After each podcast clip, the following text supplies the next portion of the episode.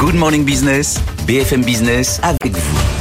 Avec Sandra Gandouin pour l'émission de la mi-journée. Bonjour, Sandra, à partir de midi et puis 13h, la libre antenne. De quoi on parle aujourd'hui? Aujourd'hui, on va parler des arrêts, maladies et des conséquences en entreprise. Vous savez, ils ont été très nombreux en 2022. Quelles conséquences euh, sur les structures, pour le salarié euh, également? On va En moyenne, c'est 25 jours d'arrêt maladie par euh, salarié en France. Oui, les taux étaient vraiment très, très impressionnants en 2022, effectivement, et sur les premiers mois de 2023. On va analyser ce que ça fait en entreprise, évidemment. Vous nous posez vos questions à cette adresse avec vous à BFM Business on y répond en direct avec, avec nos deux experts à 13h.